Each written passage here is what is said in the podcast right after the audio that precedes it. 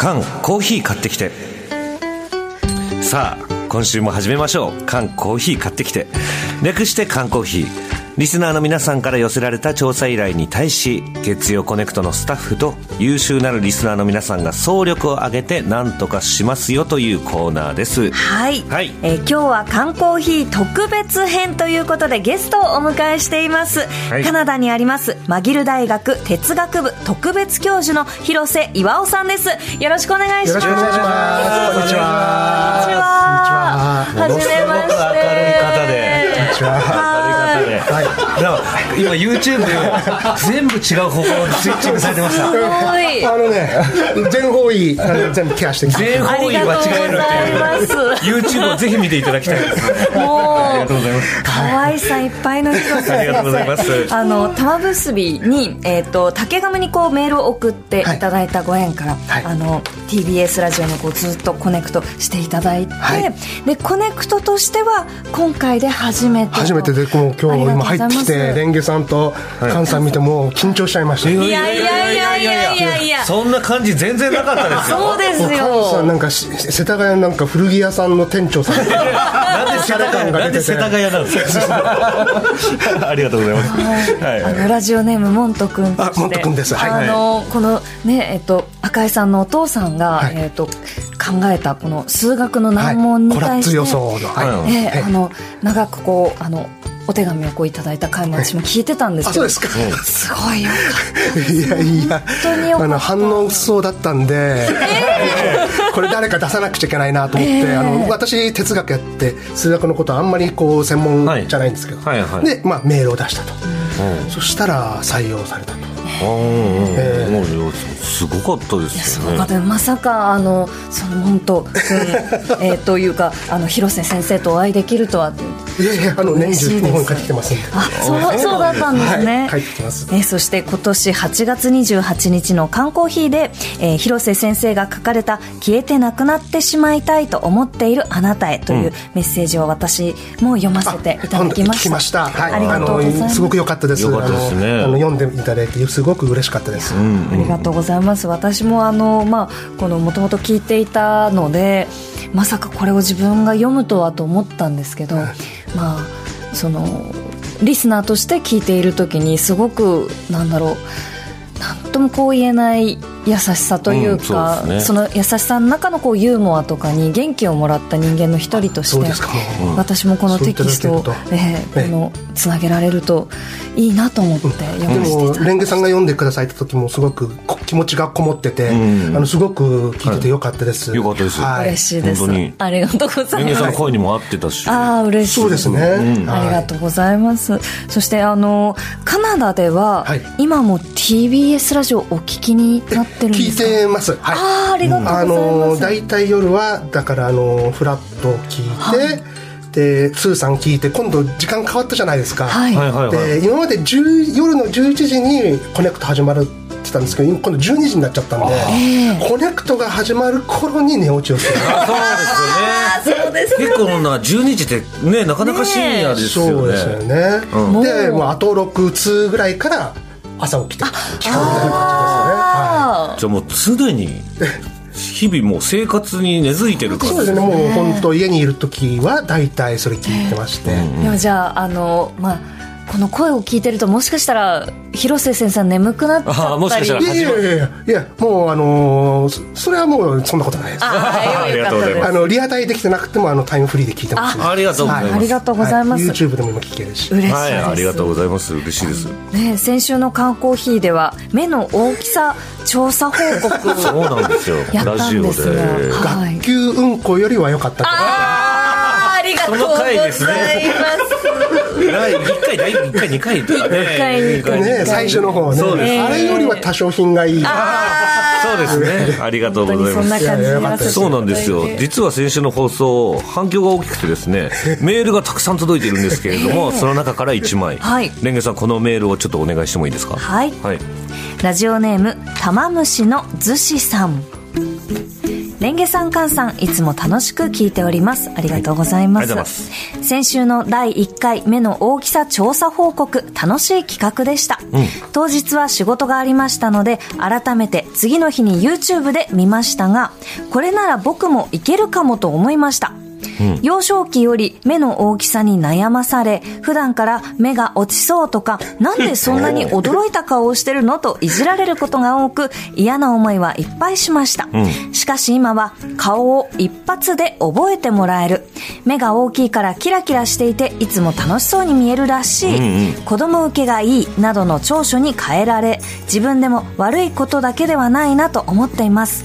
相変わらずいじられはしますけど。僕も仕事でデジタルノギスを使うので実際に測ってみました、おう。優勝者のワイマールさんは1.79センチとのことですが、僕も1.7センチは超えてきます。すごい。すごいですね。トレーニング次第ではもっと上も目指せると思います。トレーニングって何？トレーニング、えーなんなら眉毛も太いですし耳も大きいです、顔のおパーツが大きいので子供受けするんでしょうね。はい12月11日はもともと仕事が入っていたので応募しても無駄だと思いメールを出さなかったんですがもし挑戦者として 名乗りを上げていいのであればぜひ挑戦させてください、えー普段の写真と目を大きく開けた写真そして以前仕事中で、えー目が落ちそうな瞬間を収めてもらった写真がありそうでし ありましたので添付します。よろしくお願いします。ラジオネーム、えー、玉虫のずしさんありがとうございます。お写真があ大きいね。本当だ。うわあのお仕事中の写真、これカメラを構えてらっしゃる写真なんですけど、本当に目がこぼれ落ちそうなぐらい開いてらっしゃいますね。確かに。マジでなんか一発で覚えられますね。ええ素敵な顔ですね。本当ですね。このすべてのパーツがこう、ご自身描いてらっしゃる通り、眉毛もしっかり、えー目も大きくて、耳もこう、パッとあって、かっこいいですね。かっこいいですね。目力が。目力。ある。あの、広瀬先生も、あ確かに目大きい。全然大きくない。いやいや大きいね。なんか私イメージとして結構目が大きいイメージいがありました。やいやいやあの父と姉は大きいんですけど、え私は母にでね。ちょっと測ってみますか。すごい。ちょっとやおら。佐藤健さんの顔がこんな近くにあるんです。はい。通常時で。すいませんねなんか。1.1ミリ。1.1ミリ。開いていただいて。開いこの開きですからね。1.1センチ。1.2ミリ。全然開かないじゃ伸びしろない。ない伸びしろが全然なかったですね、僕と同じタイプです。あわはい1.2センセンチ。1.2センチ。だからやっぱりあれですねさっきのメールにもありましたけどトトレーニング次第なんですよねこれ。ナチュラルに生きていきましょう。これは。これそうなんです。結構こう筋力で、うん。なんかどうにかなるんじゃないかなってこう思ってるところがあるので、うん役者さんとかもそうですよね。レンゲさんやっぱやっぱりでかい。でかいですけど。全部出ますもんね。でかいですけど失ってるものも大きいですよ。その顔きっと。なんかね怖い怖いなって自分で思います。目をこうすんごい開いてる時の。顔はい。すごいね。いやいやーね第2回があるならぜひね参戦してほしいですねそうですね。もう急になんか来て早々、広瀬先生、すいません。お付き合いいただきありがとうございます。まあね第2回があるならお願いしますは思わなかったはいさあここからは缶コーヒー特別編教えて広瀬先生ということでリスナーの皆さんから広瀬先生への質問が届いているので紹介していきますはい。えー福島県郡山市の50歳男性、ゆうかパパさん。レンゲさん、カンさん、広瀬先生、こんにちは。こんにちは。こんえー哲学について教えてください。私がまだ20代の頃、あるインターネットのコミュニティで、意見の食い違いからネット上で意見の応酬をしたことがあります。とある音楽アーティストの変化についていけないという内容だったんですが、私は好きなものは好きでいいのではないか、変化も含めてアーティストを応援すると書き込んだんですが、相手は私の意見に対して圧倒的な文字量の投稿をして、いかに好きなものは好きというのは間違いだというのを問うていました。えーその相手の方は大学で哲学を学んでいる人で 私はその長い文章を理解しようと読んではみるものの何を言いたいのかが分かりませんでした。そんなことがあり私は哲学というのはへりくつで相手を任す学問だと思い嫌いになりました。ですが玉結びに似て、えー広瀬先生は赤江さんのお父さんの論文に対して決して馬鹿にするようなこともなくかつ的確なアドバイスと腑に落ちる説明を聞きもしかしたら哲学って面白いものじゃないかと思いました、そこで広瀬先生に哲学の面白さを解説していただけたら もっと興味が湧くかと思いメールしました。よろしくお願いしますと、はいゆかパパさん確かにね。はい、はい。い、やあのーねあのこう意見のね、特に物の好き嫌いって意見分かれることってあると思うんですけど、はい。それ意見があ対立があっても全然いいものとそれあっちゃいけないってものあると思うんですよね、例えばね音楽とか、はい。あの例えばバニラアイスクリームが好きかチョコレートアイスが好きかみたいなのって、別にその人が好きだろう好きだろうってのと全く関係ないじゃないですか、はいはい。その代わりそのとはまた逆に、あのなんか例えば戦争をするべきかしないかって時っていうのは、個人のこう、ね、あの趣向とかとは全く別に、もうちょっとこう他の人たちにこう説明できるような、正当化できるようなことがりこう要求される場面っていうのはあるんですよね、はい。でこの音楽とかはやっぱり個人の好みとかあるから、はい。それに対して、えーマウントを取ったりとかね、そのマウントを取るためにこの推論とか論理的に物事を考える能力っていうのを使うっていうのはやっぱりちょっとおかしいですよね。でこれあの昔あのああの前番組に出た時にもちょっと話したんですけど、あの相手を任すために、こう人間の論理とかあのエビデンスとかそういうものを使うっていうのはやっぱりものが良くないと、はい。でやっぱり相手を理解するためにその論理を使う。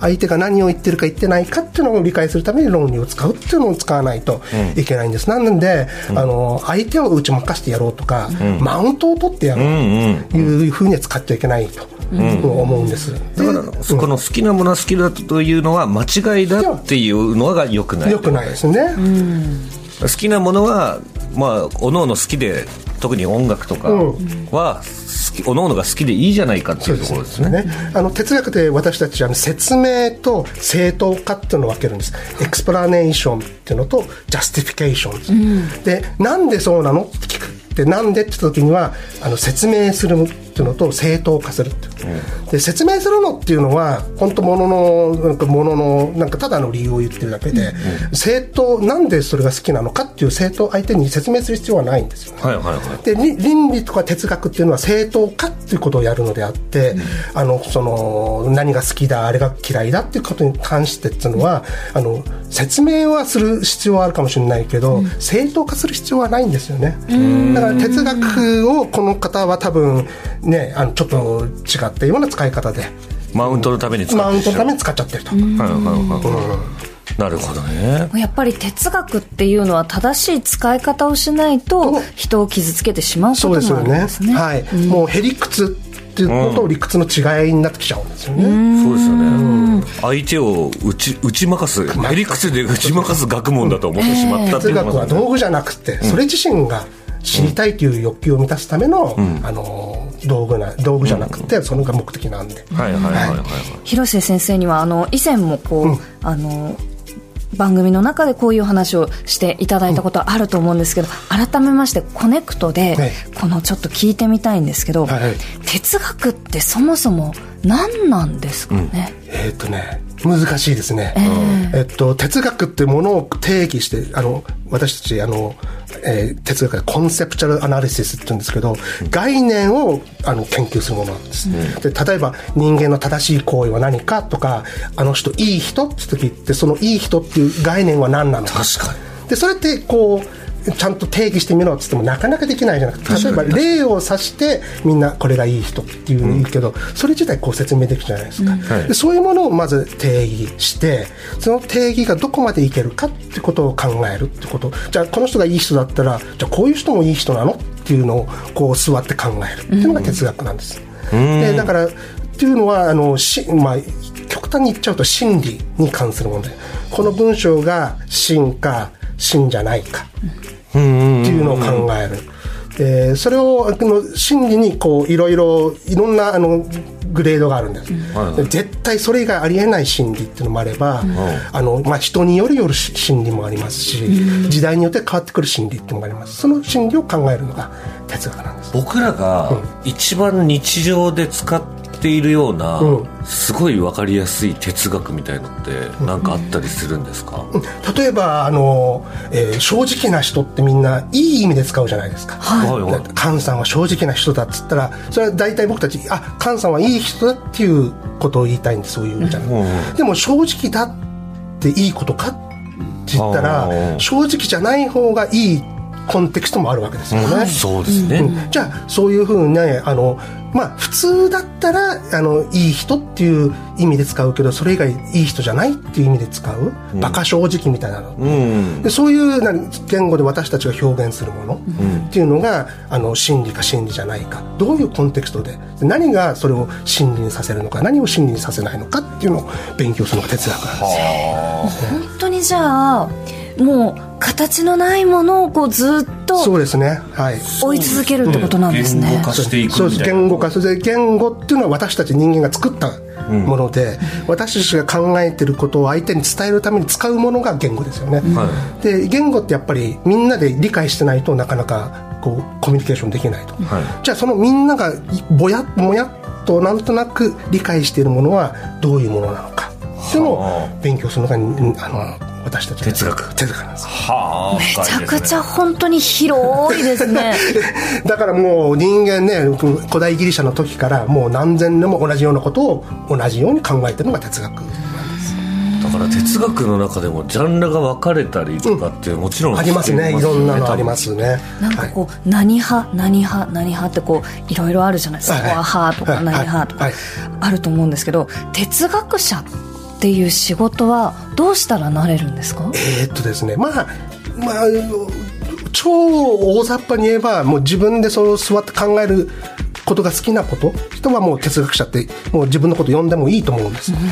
ただまああのーまあ世間的に私たちが哲学者っていうのはやっぱり大学の教員で哲学を教えてる人とか、あとは在野であの本を書いてそれで生計を立ててる人っていうのが哲学者になると思うんですけど、でそれになるにはやっぱりある程度大学とか大学院で少しトレーニングを受けて、である程度こうこの人はあるもうバックグラウンドありますよっていうのがあってそこからこう例えばあの就職活動して研究者になるというのが大体あの基本的なパターンですけど、博士号取ってももう3分の1もこういうなり定職にはつけませんよね。ああそうなんだ。狭き門です狭きもんだね確かに。潰しが効かないですからね哲学って。それも哲学ですね。これも哲学ですか？そうですね。ええ。もうどうしてそうなっちゃうのかってね。面白いですね。哲学やってね銀行員とかなかなかなれないでしょうからね。それを専門で勉強してもね。ねなるほど。なんかこう哲学というものが自分の中にあると日常生活でこれって？これって？ってこう疑問に思うことえもうそんどんどなんのもう毎日です。増えそうですね、えええ先生はそれとこう戦ってらっしゃるんですか？ああのいちいち戦ってたらもうきっつかれちゃうんで、ええ。あのもやっとした時の、えーっとなんとなく覚えといて、後で自分研究してる時につながることっていうのはありますよね。いちいちそんな気にしてたら生きていけないですよ。そうですよねなるほどね。すごいなんか突き詰めていたらすげえ奥が深い奥が深いなんてもんじゃない気がするね。なんかもう世界は全部哲学でこの捉えられそでね。そううですすね言語から数学から何から、全部哲学はあの何々の哲学ってありますね。 philosophy of economics とか philosophy of physics とかいろんなのがありますね。経済とかフィ physics っていうと何えー、と物理学。あこうな宇宙は始まりはどこか。って考え出したらちょっと寝れなくなっちゃうじゃない寝れないです。宇宙のこと考えたら寝れなくなります。なりますよね、はい。でで宇宙の広がってるっていうけど端はどこにあるの？そうなんですよね。端っていうか無からのビッグバそうそうビッンって何グバンって何？なんか宇宙が終わるってなる時どんどんこう縮むって縮むとか言います。であれも理論上の話でええ。誰もそれで実験でねあのはい。調べた人がいないわけです、確かにそっかそれもだから哲学の一種になってきちゃうのか。ワクワクしますね。ということで、えーリスナーさんからも広瀬先生に聞いてみたいことを事前に聞いてみました。いや私もこれすごい気になる質問です、はい。えー神奈川県のラジオネームアゴンヌさん。女性の方ですなぜ人は噂や嘘に惑わされてしまうのでしょうか？なるべく自分が直に見たものや聞いたことだけを信じて感じたままに過ごしていたいんですが人間関係や恋愛でどうしても噂や嘘に惑わされた上に振り回されてしまった経験が自分自身にもありますそして私が発した言葉が噂や嘘になってしまったこともきっとあると思います、どんな噂や嘘にも動じず心を柔らかくして生きていたいものですとメールをいただきました、ソーシャルメディアとか今ねそうですね。情報型だからね。フェイクニュース。ね。本当に今もう映像でも写真でも、これまで本当の、えー証拠だと思っていたものが嘘で作れるようになってそうですよね。でその政治家が話していることも本当だっていうことをこう前提にして国会は動いているはずなのに嘘ばっかり出てくるってことありますけど、ただこの今回そのあのあのメールの内容は、た人間関係がまあ主にな主になってますよね、はい。でもこれってで例えば好きな人とかがいてその人に対するいろんな噂聞いてそれもネガティブなとかちょっと嫌な話聞いたりとかしてでまずそれでなんでふらってきちゃうのかなって考えないと、それって多分自信がないのか、その人を信用してないのか、そうですよね。例えばもう自信を持ってその人のこと好きだったら、こういう噂があったとしてもその人のことを好きな人のことを信じられると思うんですよね。でこれ信100%信用できてないから、こういう情報がこう入ってくる余地がああるんですよね多分、だからいかに自信自分を持ってその人のことを好きになってるかっていうののテストだと思えばいいんじゃないですかね。ああ、ね。なんかちょっと疑ってしまうとか、恋愛とかだったら、ね。うん。そしたらね、はい。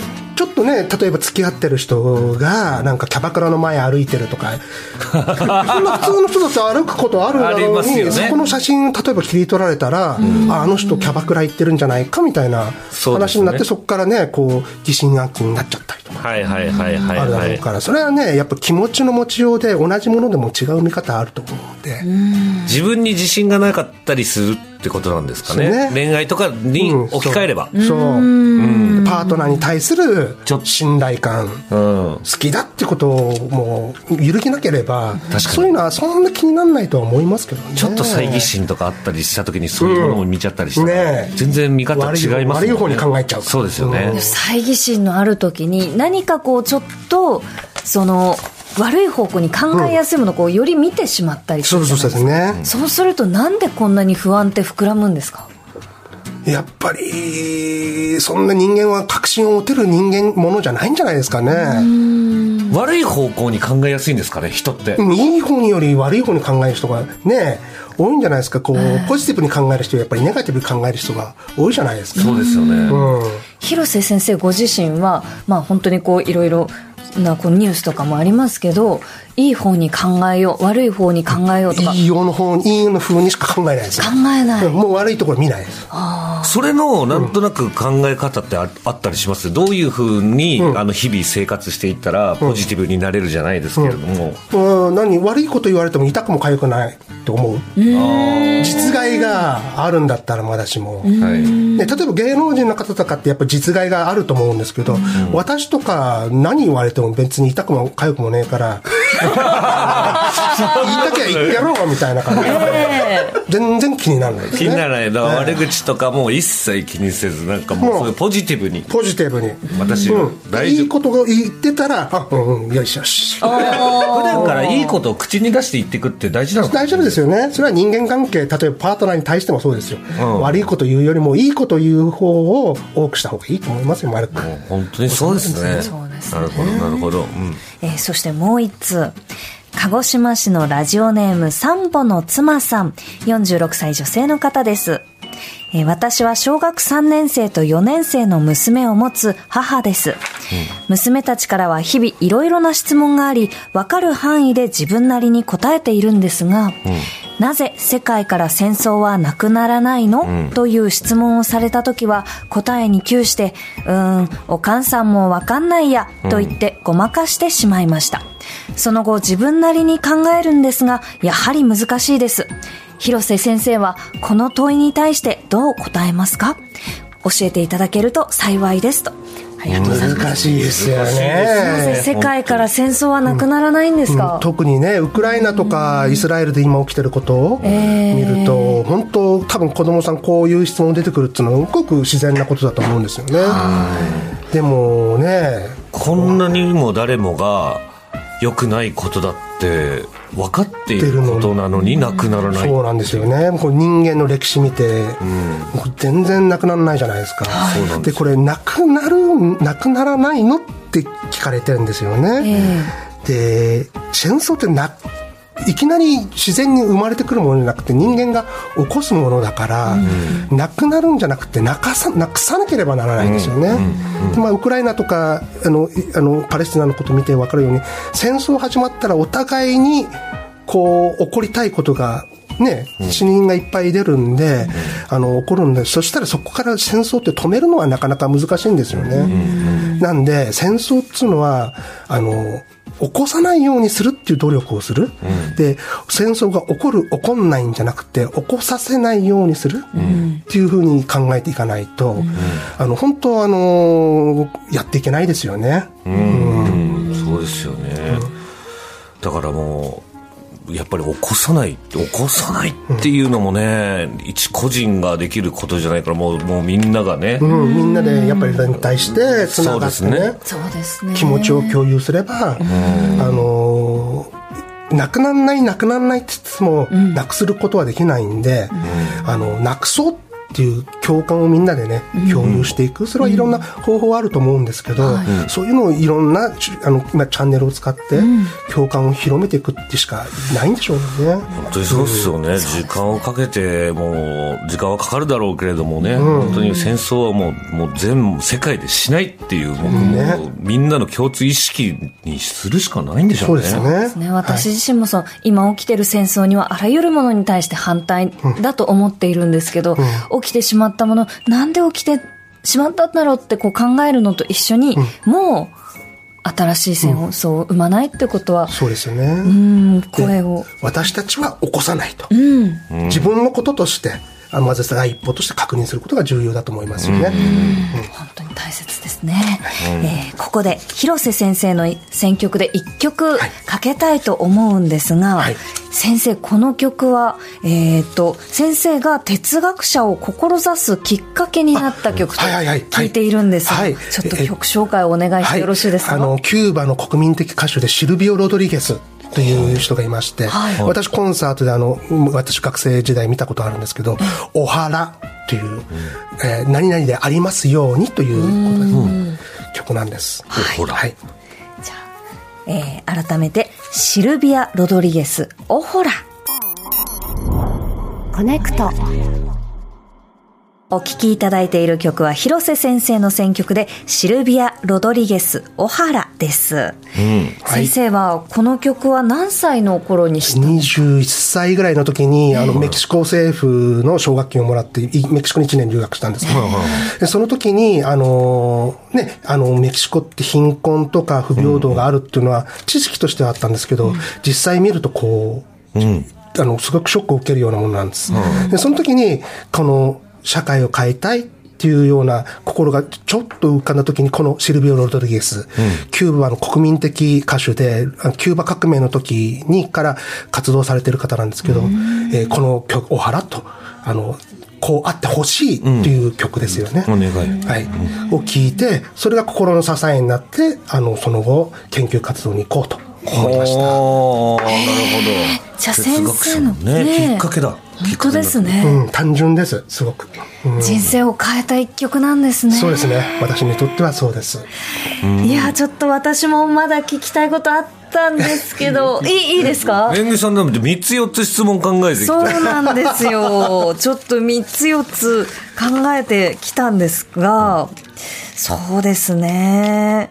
じゃあ、その、ちょっと本当にしょうもない話ではあるんですがあの私と全くタイプが違う友達がいまして、で彼女のことをその彼女のインスタグラムとかをこう見ると例えばすごいなんだろうなこうキラキラ華やか。華やかなこの生活をしていて、でその彼女のこといいな面白い羨ましいって思う気持ちとどこかいやこんな感じで私はいけないよってこうバカにするような気持ちが自分自身にあるなと思って私はできるだけどの友達にもこう誠実でありたいんですけどこうどうしても人に対してそのよこしまなみっともない気持ちを 抱いてしまう時はこれはどうしたらいいですか？いやもうそういうのってう感情っていうのは浮かんできて自分で思っちゃうっていうのはしょうがないから、ええ。もうそれにもうし正直にそれ持ってて別に悪いことだと思わなくてもいいんじゃないですか、うん。そんなあのインスタとかね、はい。ツイッターとか見てみんなキラキラしてるところしかあげないわけじゃないですか。そうですね。でそんな人たちだって飯も食えばクソもするんですよ。いやでもそれは分かる気がします、いやでも本当にだからでもどっかで憧れもあるんだろうね。そうなんですそうなんです。でもそれを自分ができない恥ずかしかったりとかもするから、嫌っていう感情も生まれてるんだろうし。そうなんですよ。いやでもなんかもう本当どっちもあるからね。人間の多分二面性絶対ありますもんね。キラキラしてるとは誰でもあるし、はいそうキラキラしてるような人でも全部キラキラしてるわけじゃないんで。そうなんですよ。さっぴーって考えないと。はいはい。さっぴーって考える。うちょっとね、自分自身のこともこういろいろさっぴーって捉えそうですね。ていきたいと思います。はい。楽に生きていきましょう。は広瀬先生ありがとうございました。ありがとうございましたぜひまたいらしてくだい。さい。はい。またぜひ呼んでください。いや、コネクト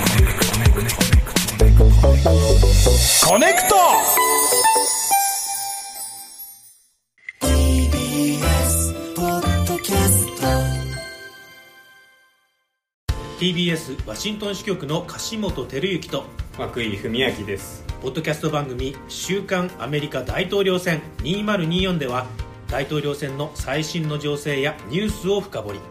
現場取材のエピソードや舞台裏も紹介しています。毎週土曜日午前9時頃から配信です